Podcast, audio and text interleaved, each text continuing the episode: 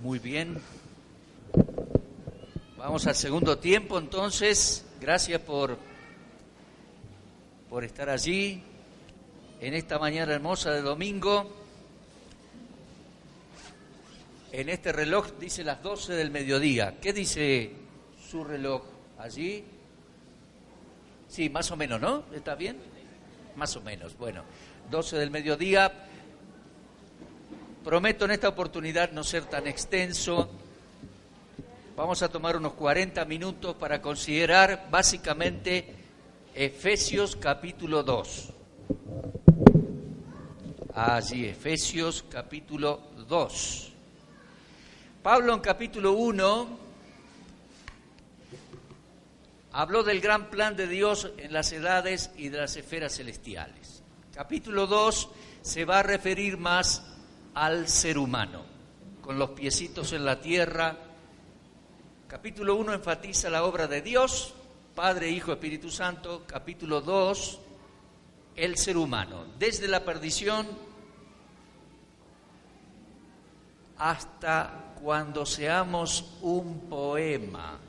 Eh, tú y yo, usted y usted también, todos los creyentes, seremos una obra maestra de Dios, un poema en el cielo realmente. Bueno, mientras nos vamos acomodando, quiero darle gracias porque muchos de ustedes me han dicho que escuchan el programa por eh, internet o en Radio BBN. Ah, sí, más agua, muchas gracias. Así que gracias por escucharnos. Algunos me dijeron que en la mañana hoy escucharon Semillas al Aire, sí va tempranito en la mañana. Y estamos con Filipenses.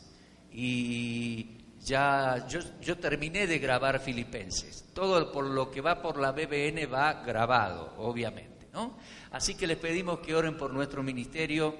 Eh, yo hago Semillas al Aire y también nuestro ministerio viajando en conferencias y también ahora tenemos un ministerio con videos.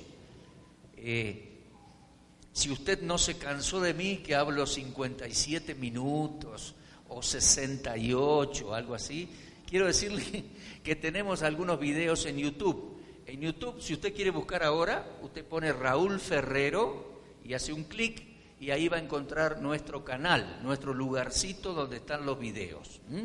Eh, tenemos varios videos. Algunos no son de muy excelente calidad en cuanto a sonido o imagen, pero para estudiar, para, para comprender la palabra del Señor, creo que son muy útiles.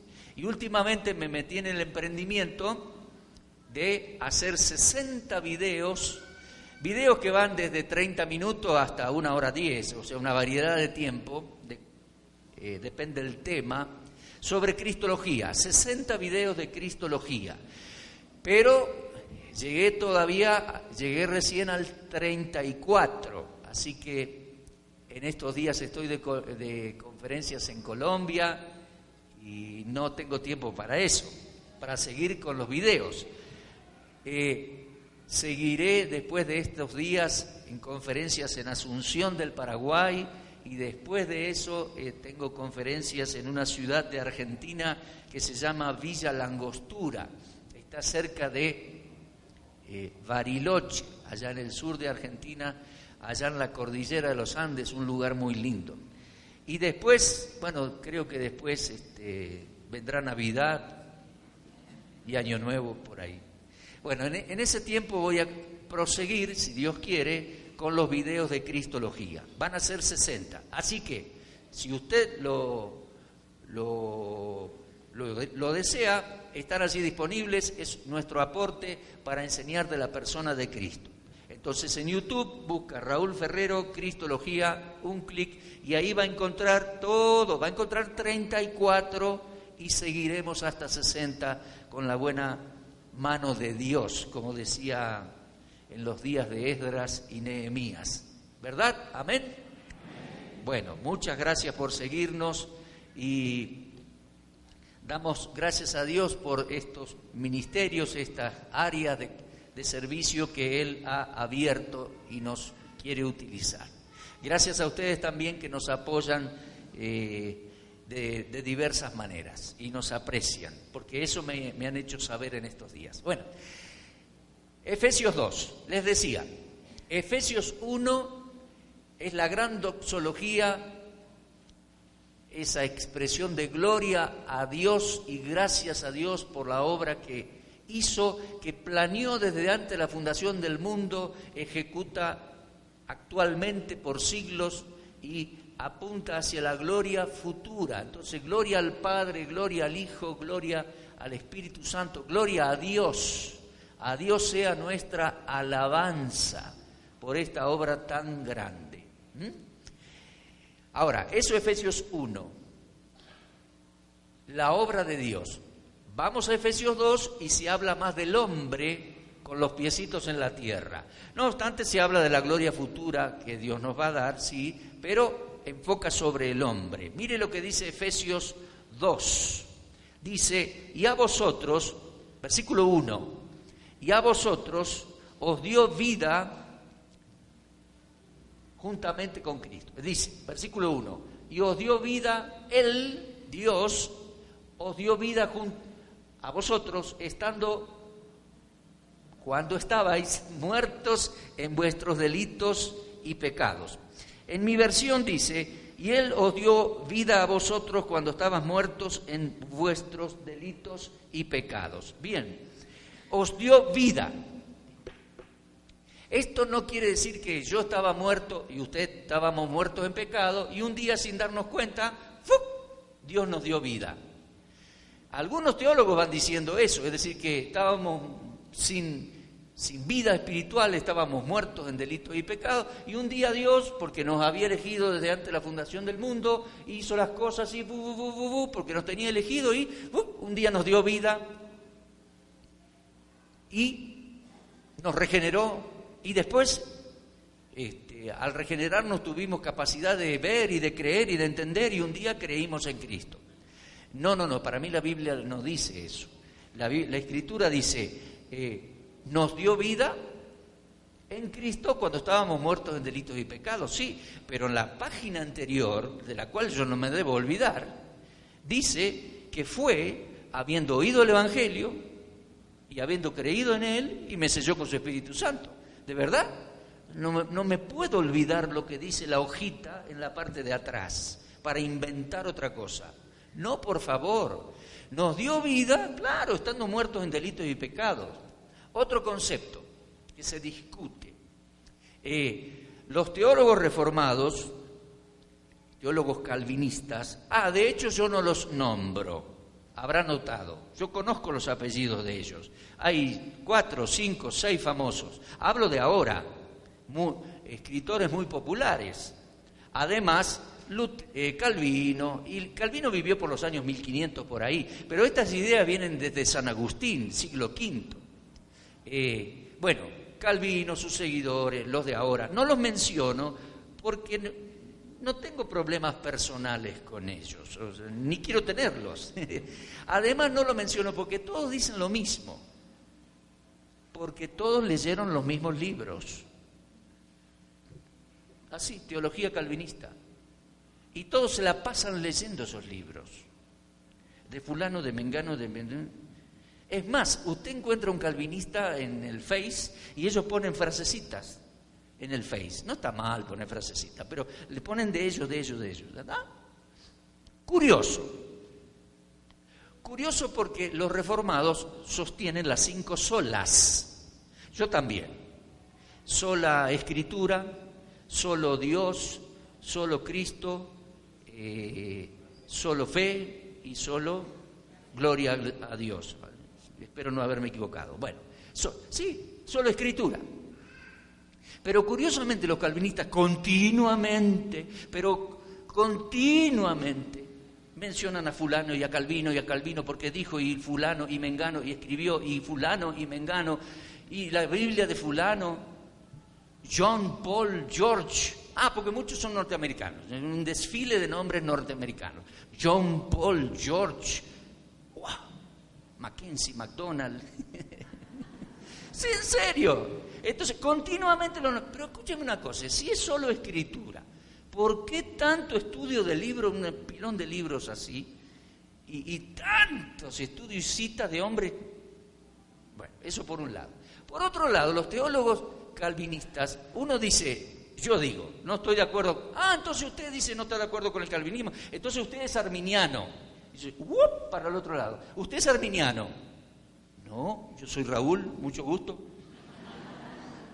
No, pues si no es calvinista, es arminiano. No, hay un montón de cosas más. Y entre ellas está Mateo, Marcos, Lucas, Juan, Romanos, Efesios. Porque se, se desata una discusión entre arminianos y calvinistas. Calvino fue un gran teólogo y escribió mucho. Entonces lo que sus opiniones permanecieron por cinco siglos, a tal punto que todas sus opiniones y su doctrina son el calvinismo. Cuando Calvino moría, en los días que aproximadamente moría Calvino, nacía un bebé que llegó a ser Jacobo Arminio. Y Jacobo Arminio revisó las cosas de, de, de, ¿cómo es? De Calvino, ya me estoy mareando, y él fue en contra, pero fue estilo tipo péndulo, de un extremo se fue al otro, Arminio. Y escribió también, y entonces vinieron los arminianos. Uh, libros así, cantidad de libros así.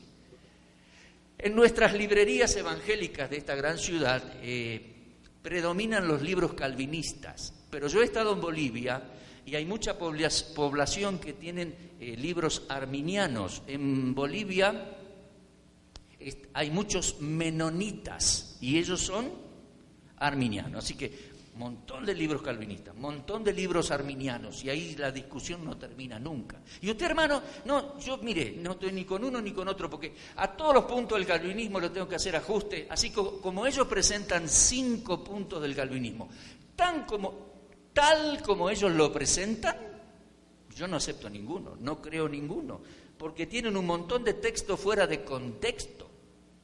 Entonces, arminiano. No, porque yo tampoco estoy de acuerdo con todo lo que los arminianos dicen. Mire, francamente, a mí me gusta estudiar Mateo, Marco. En vez de tener todos estos libros acá, pongo Mateo, Lucas, Juan, Hechos, Romanos, en su contexto y en trasfondo. Porque si usted saca frase fuera del contexto, le puede hacer decir a esa frase cualquier cosa que originalmente no dice, se tuerce la idea. ¿Comprende? Bien. Pequeña aclaración dentro de este tema de elegidos y predestinados y todo eso. Por eso yo opté en estos días, aunque lo hice en una forma apurada y media desprolija, leer un poco Romanos 1 al 8 y un, poco Romanos 9, 10 y 11 y un poco Efesios 1 y un poco Efesios 2. Porque el Señor dijo, ¿qué dice la Escritura? ¿Cómo lees? Lea, hermano, lea la, epístola completa, lea el libro de Mateo completo, comprenda el libro en su trasfondo. A propósito, aunque está en el Nuevo Testamento, Mateo es un libro tan distinto a Efesios, por ejemplo. No se contradice, ¿eh? se complementan suma, forman una colección de libros que le llamamos Nuevo Testamento, llamamos Biblia. ¿Estamos? Efesios 2. Él os dio vida, sí, habiendo oído el Evangelio, porque es necesario predicar el Evangelio para que la persona crea, oiga, crea. Habiendo oído, Él os dio vida a vosotros. Cuando oíste, creíste, fuiste sellado. Cuando estabas muerto en delitos y pecados, claro, estábamos muertos en delitos y pecados. Ahora, el calvinista va a decir, el ser humano está muerto espiritualmente. Es un cadáver. Y, no puede creer. Ah, ahí ya. Momento. Entonces ellos agregan la doctrina de la inhabilidad total. Expresan con texto fuera de contexto que el ser humano es un cadáver y que no puede oír la palabra de Dios, no puede entenderla y no puede creerlo. Entonces, la inhabilidad total es un cadáver. Entonces el calvinista dice, Dios le va a dar vida, le va a dar luz para que entienda, lo regenera y después cree. Mire que yo leo en mi Biblia que la persona debe creer y cuando cree es regenerado.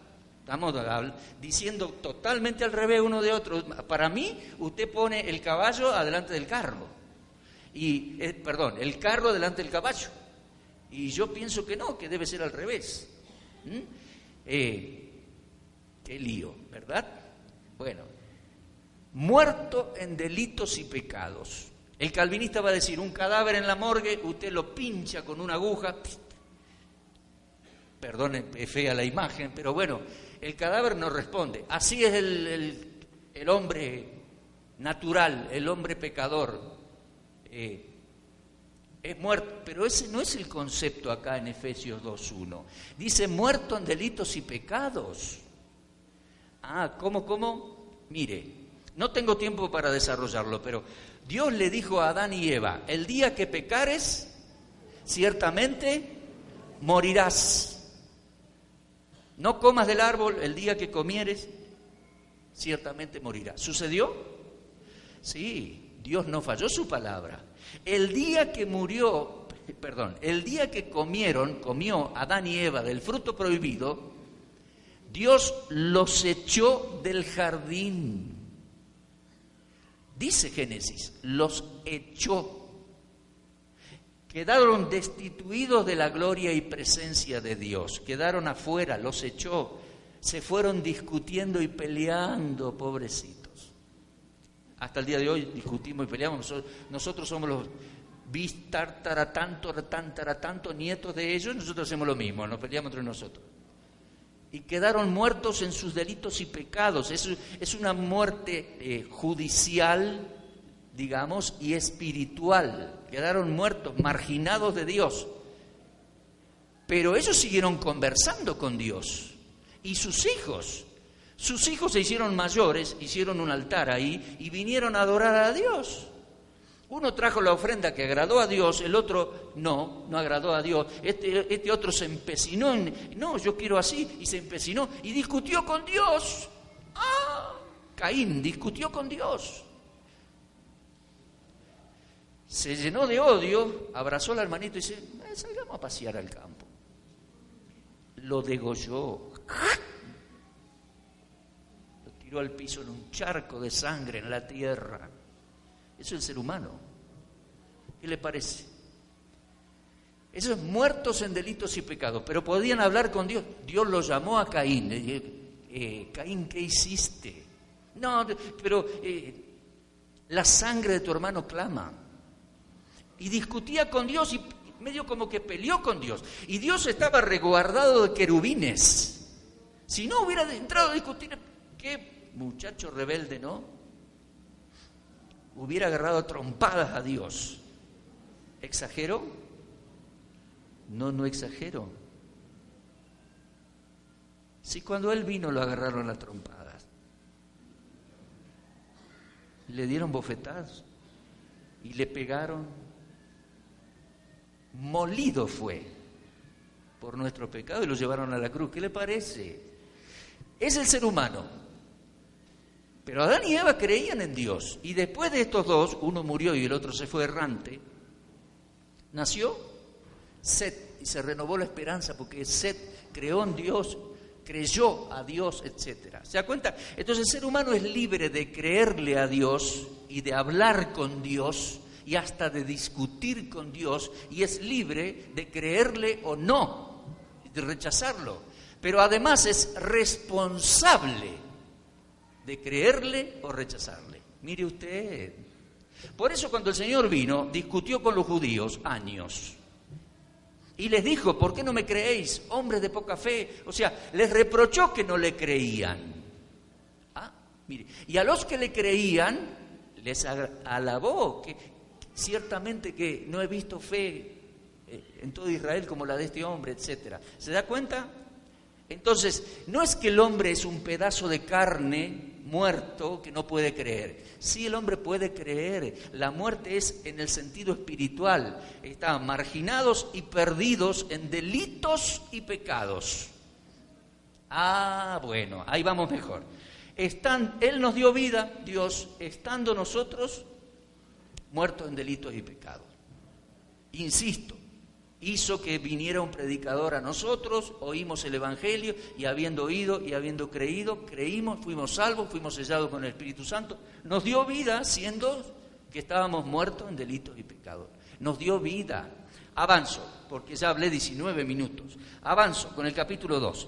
Dice, muertos en delitos y pecados, en los cuales, en los pecados, anduvimos en otro tiempo y aquí va a decir que todos nosotros éramos mundanos, pertenecíamos al mundo, teníamos cosas feas en el corazón, e incluso sin darnos cuenta estábamos llevados, influenciados por los demonios de este mundo. Va a decir, pecado corriente de este mundo, conforme al príncipe de la potestad del aire, ese es el demonio, el espíritu que ahora opera en los hijos de desobediencia. Así de perdidos estábamos.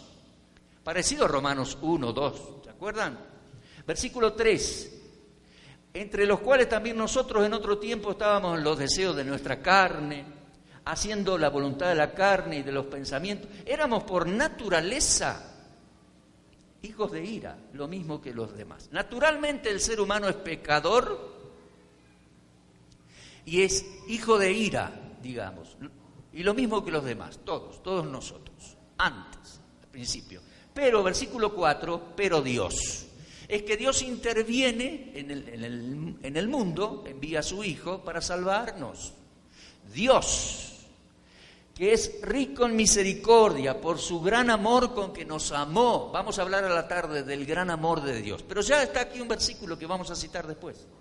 Su gran amor, mire esa palabra, y su gran amor para con todos los hombres. Versículo 5. Estando nosotros muertos en pecados, nos dio vida juntamente con Cristo. Yo le dije, en Él tenemos todo, fuera de Él, perdición y condenación. ¿Estamos? En Él. En Él nos dio vida. Por gracia somos salvos. Por la buena voluntad y disposición y gentileza de Dios. Gracia y gracia sobre gracia. ¿Mm? Versículo 6 y juntamente con Él nos resucitó. Esto es como Pablo dice en Romanos 8. Eh, nos dio vida, nos resucitó, nos glorificó, aunque todavía estamos en el aspecto terrenal, en el tiempo, en el tránsito de esas cosas. Con Él nos resucitó y nos hizo sentar en los lugares celestiales. Dios lo tiene por hecho, por seguro. Aunque nosotros no estamos todavía en los lugares celestiales, estamos sentaditos en esta mañana.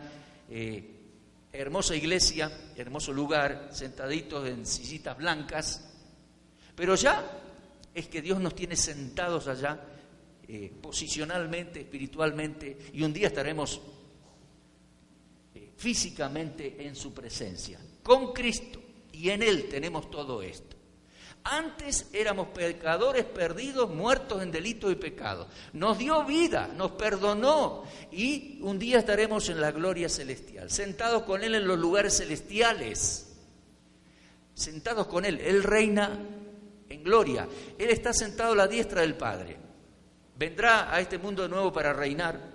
Sí, pero allá privilegios y honores celestiales tendremos. Por, por Él, mediante Él versículo 7, para mostrar en los siglos venideros la abundante riqueza de su gracia en su bondad para con nosotros, en Cristo Jesús.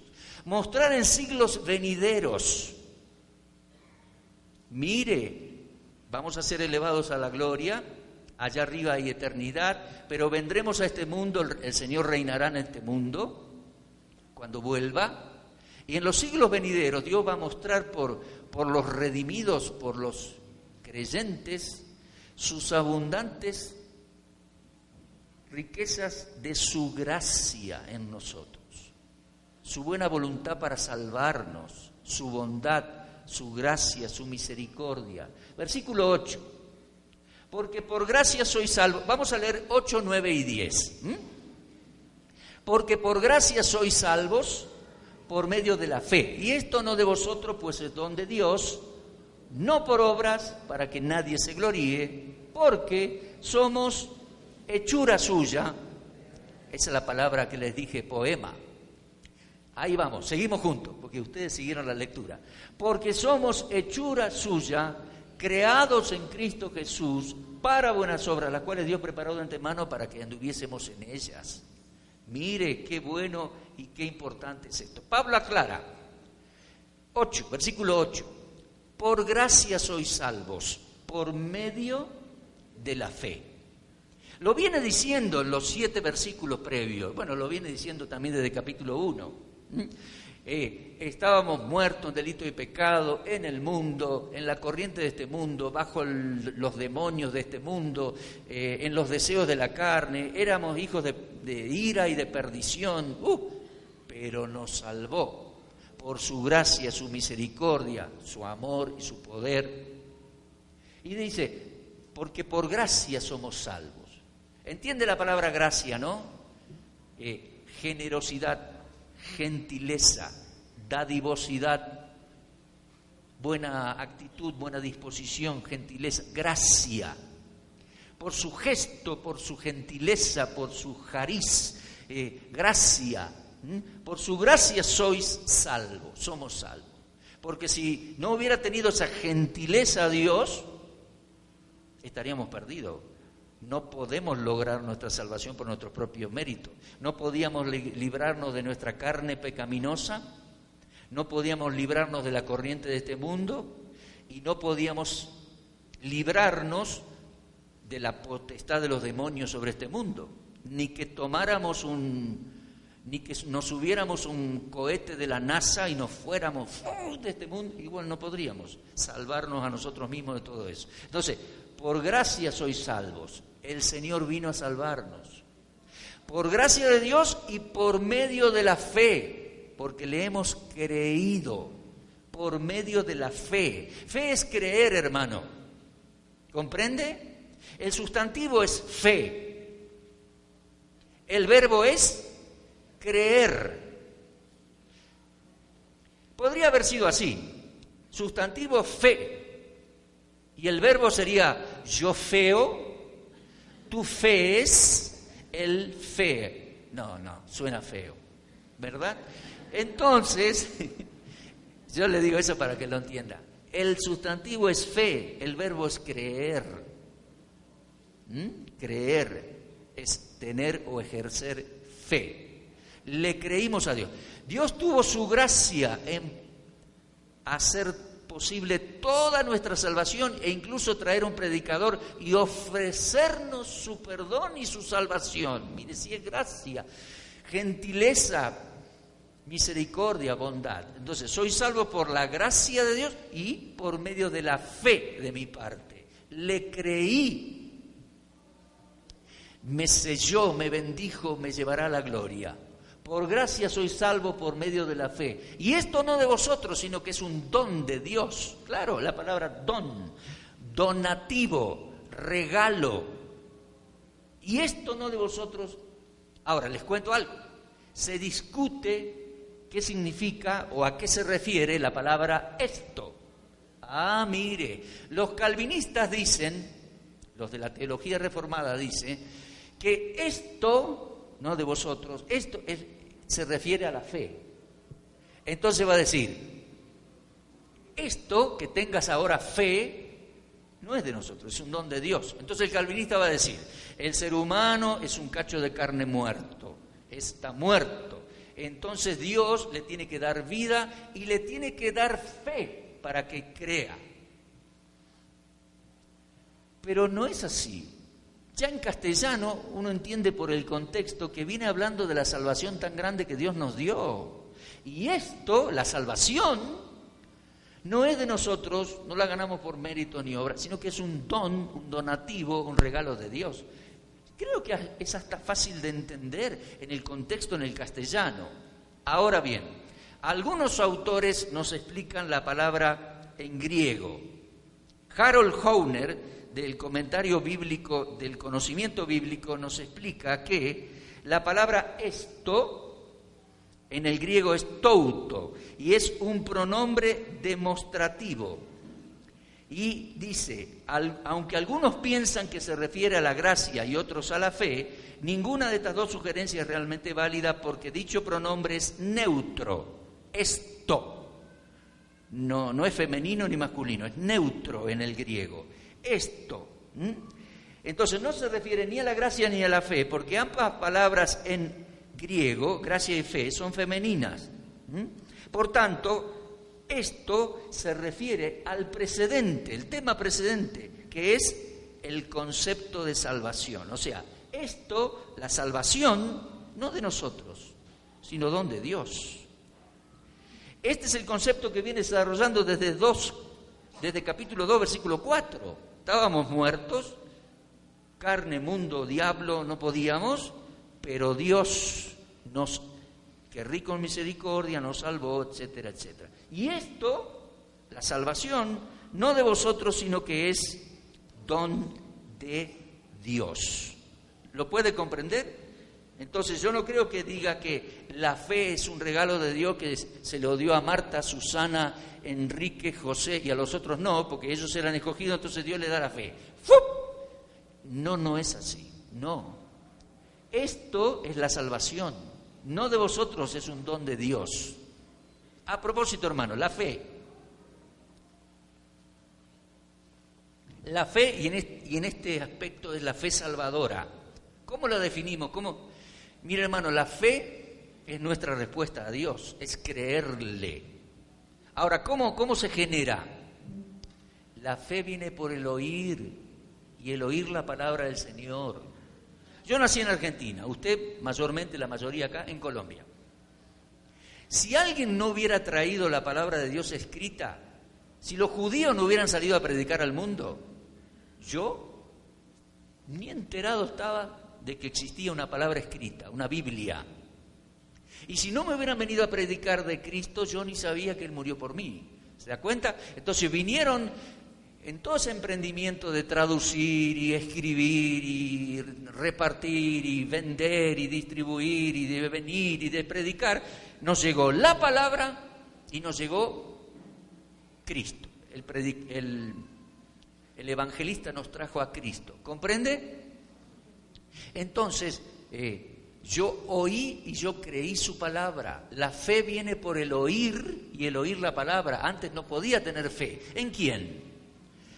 Iba a tener fe, si no tenía información. Algo parecido pasa cuando nosotros hablamos de un político y decimos, yo a este tipo no le creo nada. Pero en contraste, en, contraste, eh, el Señor Jesús, uno lee las escrituras y Él es creíble, Él es confiable. Yo me deslumbró leyendo acerca de Él. Le creo, le confío. Es más, en Juan 6 dice, yo te voy a resucitar en el día postrero. ¿Que me vas a resucitar? Sí, y, y te creí. Yo creí en aquel muchacho, con el perdón de la palabra, no es, no es por falta de respeto que lo digo, en aquel judío de treinta y poquitos años que fascinó a la Galilea con su enseñanza y dijo ser el Mesías, y dijo en la sinagoga de Capernaum, Juan 6 dijo, créeme, créeme, yo te doy vida eterna y te voy a resucitar en el día postrero. Y yo le creí, le creí y le creo y lo espero. Yo me lo imagino al Señor y lo espero. Treinta y algo de años ese hombre, Dios en ser humano judío, yo le creí y lo espero. ¿Se da cuenta? Eso es fe y fe salvadora. Le creí que lo que Él hizo en la cruz es suficiente para salvarme. Y le creí que dice la palabra que me da seguridad eterna y me selló con su Espíritu Santo. Le creí. Eso es fe salvadora. Creerle y resolver que esta fe, este paso de fe, es un antes y un después. Ahora soy salvo, antes no. Estaba perdido bajo el diablo, ahora soy salvo, me perdonó mis pecados, tengo vida nueva y me lleva a la gloria a la casa del Padre porque le creí, me lo prometió. Voy a venir a buscar y te llevo a la casa del Padre. Y yo le creí. Eso es fe salvadora, creerle y creer su obra salvadora. Mire, por gracia soy salvo por medio de la fe. Esta obra de salvación no es nuestra, es de Él, de Dios. Versículo 9, leemos el versículo 9, no por obras, sino por gracia, no por obra mía, no por mérito, no porque cumplí y me esforcé y tengo prestigio, mérito, apellido, dinero, eh, mérito personal, obra personal. No. No por obra, porque mis obras, lejos de salvarme, me condenan. No por obras, sino, versículo 10, hemos sido hechos, hechura suya, poema suyo, es en el, en el griego, poema, obra de arte. Cuando nosotros decimos que esto es una maravilla, esta flor, imagínela, ah, hay por ahí, esa flor es, es, una, es una obra de arte, decimos, es un poema esto, o, o bueno, o un poema o una obra bien hecha, decimos, es una obra de arte, es un poema esto. Bueno, ahí dice eso. Somos poemas suyos creados en Cristo Jesús. Mire, todavía no somos perfectitos, todavía no somos un poema perfecto, pero lo seremos en el cielo. Es más, Dios mostrará su gracia y su poder en los siglos venideros, mostrándonos a nosotros, mediante la iglesia de Dios en los cielos y en la tierra porque de Él es la obra, somos poema suyo, hemos sido creados en Cristo Jesús para buenas obras que Él preparó de antemano. Sí, Él nos, Él nos abrió un campo de acción, qué lindo es eso. Ah, además, no lo dice aquí, pero lo dice en otro lado, el Espíritu Santo me da dones y te dio dones, capacidades para desarrollarte en esta área o en la otra área y nos desarrolla y nos utiliza. Qué bueno obras que preparó de antemano Dios para que anduviésemos en ella. Eso es algo bueno para nuestro desarrollo, para nuestro bien. Porque antes, además de estar perdidos, dominados por el diablo, éramos ineptos e inútiles para, para hacer algo espiritual, ¿eh? para hacer obras espirituales. Pero ahora preparó obras de antemano, nos dio dones del Espíritu Santo, nos desarrolla, nos utiliza. en este tránsito terrenal. Pronto nos lleva a la gloria y seremos poema suyo. Mire usted. Y a partir del versículo 11, Pablo dice que ahora somos nuevas personas y debemos vivir como tales. Versículo 11. Por tanto, acordaos en otro tiempo, vosotros, los gentiles, en cuanto a la carne. Eran llamados incircuncisión por la llamada circuncisión en la carne y estábamos alejados de Dios. Versículo 12. En aquel tiempo estábamos sin Cristo, alejados de la ciudadanía de Israel y ajenos a los pactos.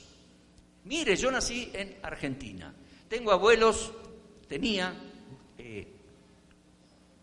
italianos, nada que ver con los judíos.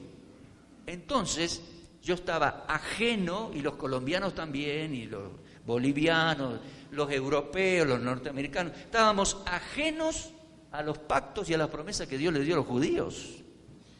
Y estábamos sin Dios y sin salvación y esperanza en el mundo. Así estábamos antes.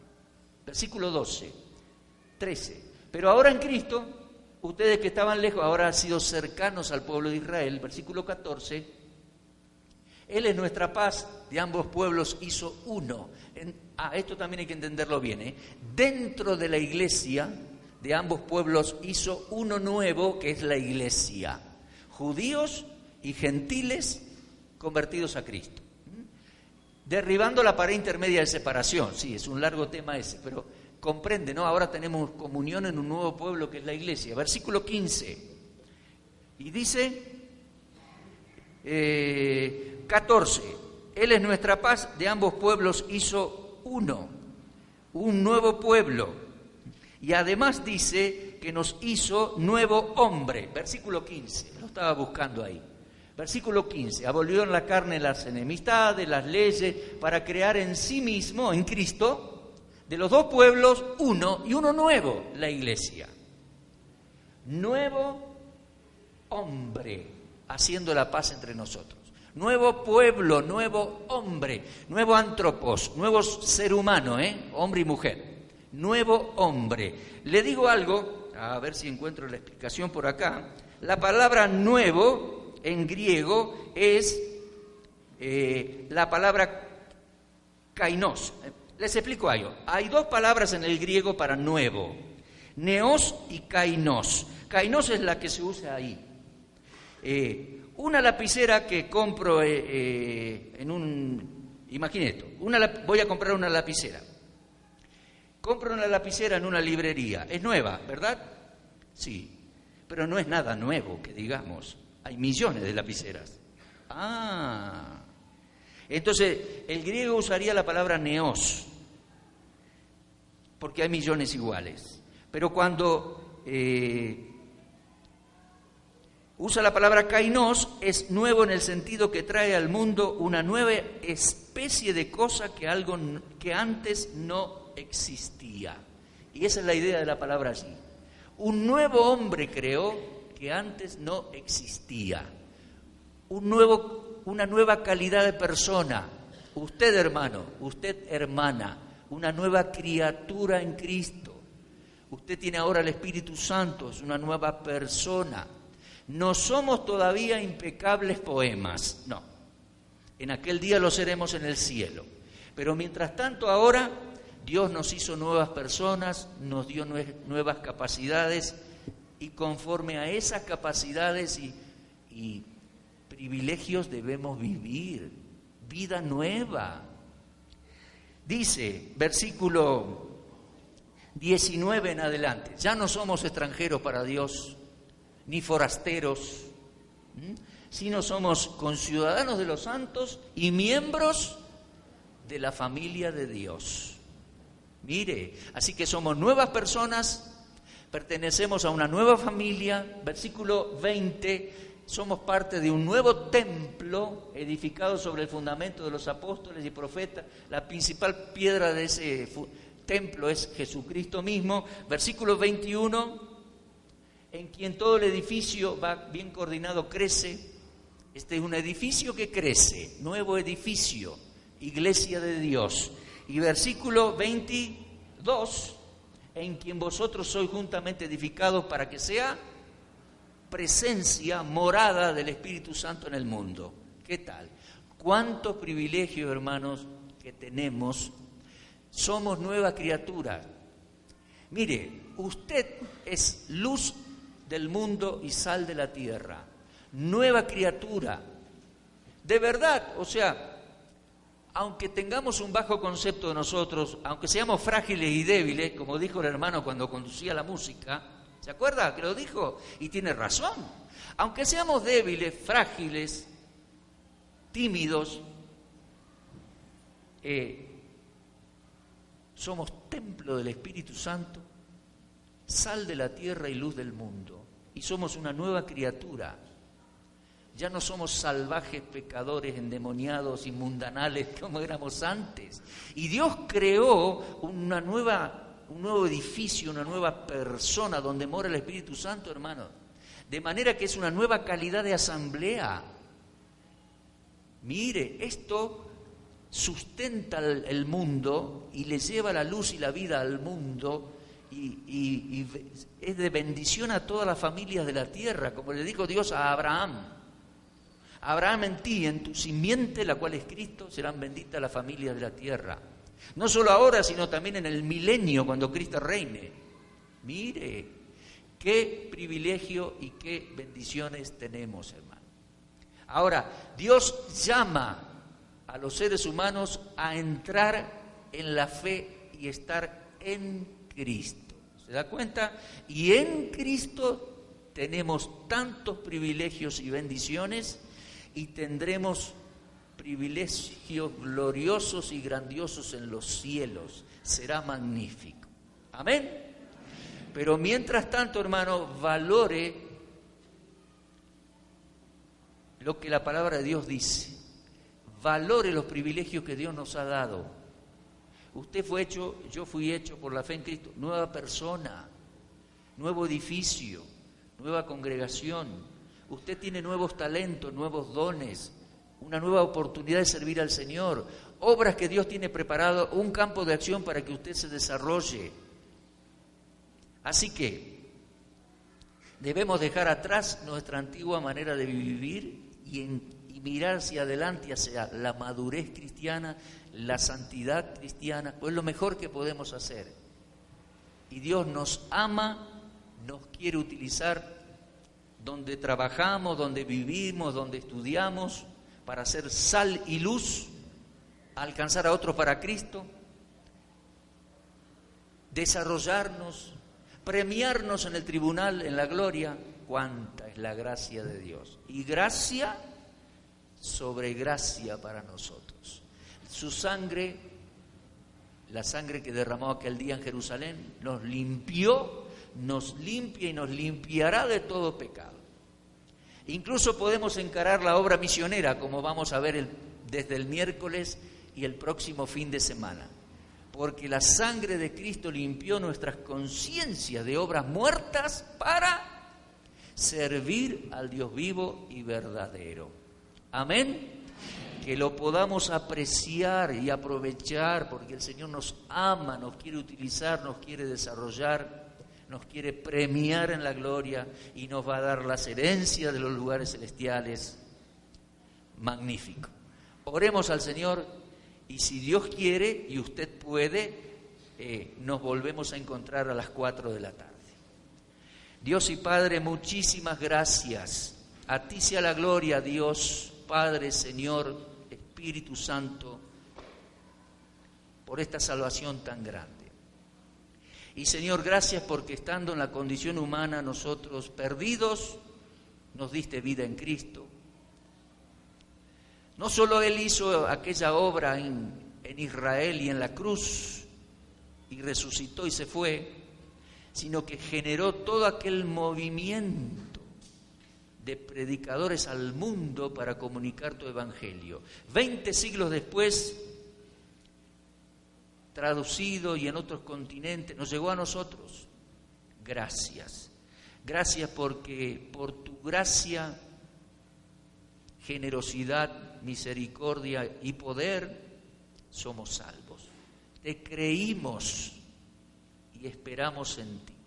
Ah, Señor, que podamos apreciar ahora que somos nuevas criaturas con nuevas capacidades para servirte y que decidamos servirte y honrarte donde vivimos, trabajamos, estudiamos.